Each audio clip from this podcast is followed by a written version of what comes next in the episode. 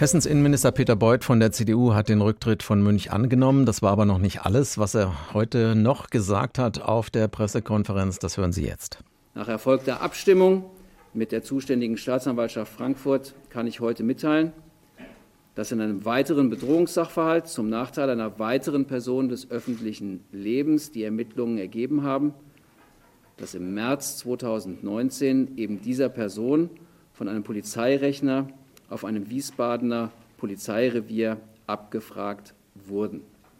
Und diese Person, von der der hessische Innenminister da redet, das ist die Kabarettistin Idil Beida, die ich jetzt am Telefon begrüße. Schönen guten Abend. Schönen guten Abend. Frau Beida, hätten Sie jemals gedacht, dass ausgerechnet die Polizei Sie nicht beschützt, sondern offenbar Ihre Daten illegal weiterleitet, damit rechte Drohschreiben damit verfasst werden können? Nee, also ich bin ja nicht mit einem negativen Polizeibild zur Welt gekommen. Gedacht habe ich mir das wirklich nie. Natürlich habe ich im Laufe meines Lebens schon so die ein oder andere Erfahrung machen müssen, die mich zur Frage geführt hat, ähm, inwiefern äh, ähm, ja es für die Polizei äh, in Ermittlungsdingen denn so einfach ist, irgendwie zu gucken, ist Migrant, ist das eine wichtige Position, ist das keine wichtige Position. Ähm, also so wie ich das jetzt erlebt habe, muss ich schon sagen, dass die Polizei unterstützt werden muss und zwar wirklich mit, mit äh, ähm, allem, was wir haben, denn die Polizei hat ein strukturell rassistisches Problem. Wie tief sitzt der Schock bei Ihnen über diese Drohschreiben? Also ehrlich gesagt sehr tief, weil hätte ich mich nicht bemüht und hätte ich nicht immer wieder den Weg zur Polizei gemacht oder ähm, über meinen Anwalt äh, mich der Sache wirklich gewidmet, dann hätte ich ja verstanden, dass man sagt, okay, es wurde nicht angezeigt, Frau Beider, da können wir Ihnen auch nicht helfen. Ich habe acht Anzeigen geschaltet wegen massiver Morddrohung.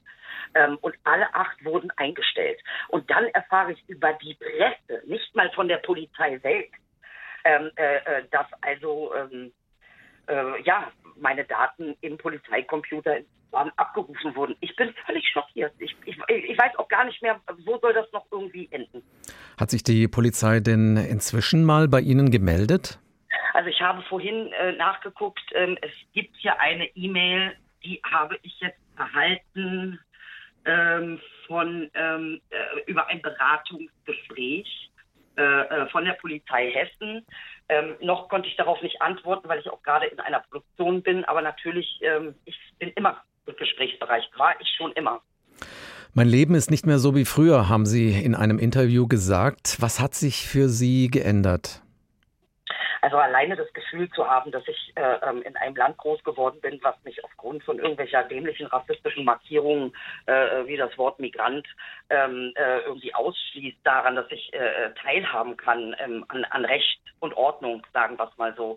Äh, das hat sich schon sehr verändert für mich. Ich habe auch das Gefühl, dass wir teilweise überhaupt nicht mehr in der gleichen Realität leben. Also dass die, die Spaltung äh, zwischen Migranten und äh, ähm, autochthonen Deutschen ist doch sehr, sehr, sehr heftig vorangetrieben worden. Und da müssen wir einfach auch wirklich mal gucken. Also ähm, wenn Herr Seehofer auf der einen Seite sagt, dass die Migration das Problem, äh, äh die Mutter aller Probleme ist, auf der anderen Seite wiederum äh, äh, Rassismusstudie bei der Polizei absagt, dann will er aber was gegen Rassismus. Also es ist, ich muss ganz ehrlich sagen, unsere Politik hilft uns in dieser Situation überhaupt nicht weiter. Gar nicht.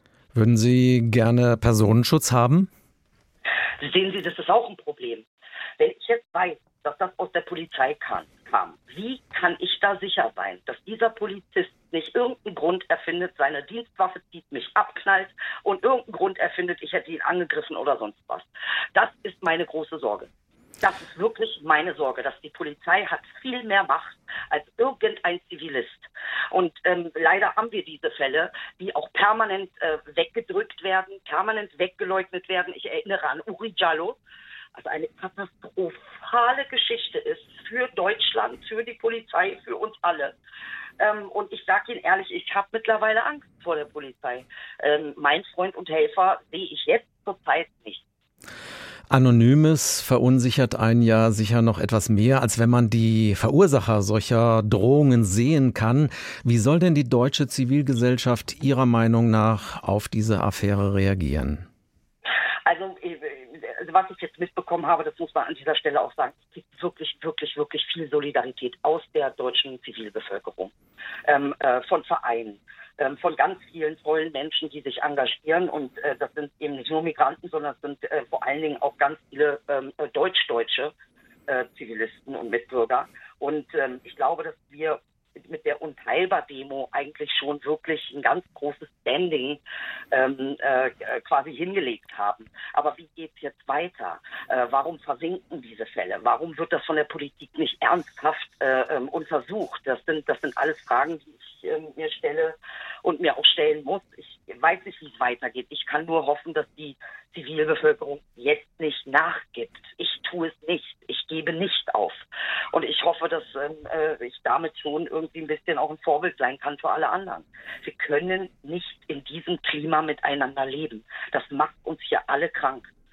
Und äh, jeder hat irgendwie seine Meinung und seine Sichtweise, das ist auch schön und gut. Aber wenn es um Strukturen geht und gerade staatliche Strukturen, da müssen wir ähm, äh, das zusammen aufarbeiten. Am Ende des Tages fliegt es uns, uns um die Ohren. Sagt Idil Beider, die Kabarettistin bekommt seit Monaten rechtsextreme Drohmails, die persönliche Daten enthalten, die von einem Rechner der hessischen Polizei in Wiesbaden abgerufen wurden. Vielen Dank, Frau Beider, für das Gespräch. Vielen Dank. Dankeschön. Schönen Abend.